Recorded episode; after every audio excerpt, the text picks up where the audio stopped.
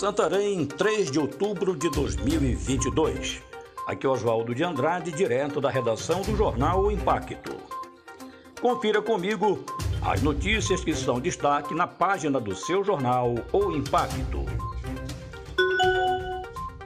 Eleições 2022.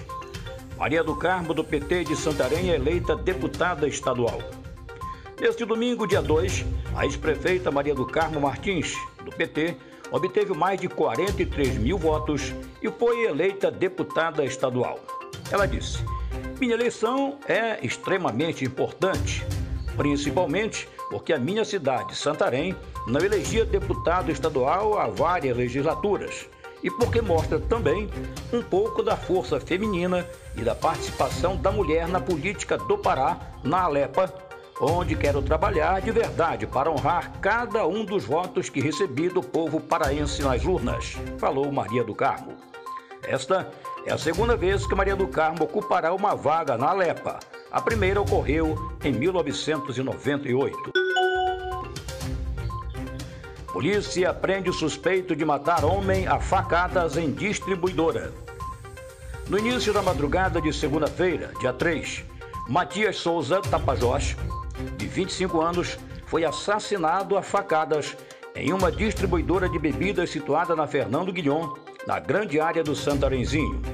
Segundo informações de clientes, o crime ocorreu após vítima e seu algoz, Eucídio dos Santos da Cruz, se desentenderem durante a bebedeira. Testemunhas alegaram que Matias se negou a pagar um balde de cerveja. O suspeito ainda ameaçou outras pessoas no local e em seguida fugiu em rumo ignorado após cometer o crime. A polícia científica esteve na distribuidora realizando as perícias iniciais e a remoção do corpo. A polícia militar foi acionada, realizou diligências nas proximidades, mas não conseguiu localizar o criminoso. O principal autor do crime foi capturado no início da tarde e conduzido à 16ª Seccional de Polícia Civil, onde deve ser autuado em flagrante por homicídio. Confronto com PM resulta em um morto e outro ferido. Na noite de domingo, dia 2, dois elementos trocaram tiros com a polícia no bairro Santana, em Santarém. Segundo informações de populares, os suspeitos estavam praticando assaltos na cidade. A polícia informou que a dupla estava armada em um veículo quando houve a abordagem.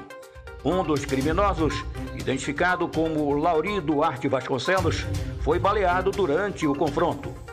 A PM o encaminhou ao hospital para atendimento médico, mas não resistiu aos ferimentos e evoluiu a óbito. O outro suspeito, Jonatas Dantas Santos, segue internado. Para mais notícias, acesse www.oimpacto.com.br. Uma ótima semana a todos. Até a próxima e muito obrigado.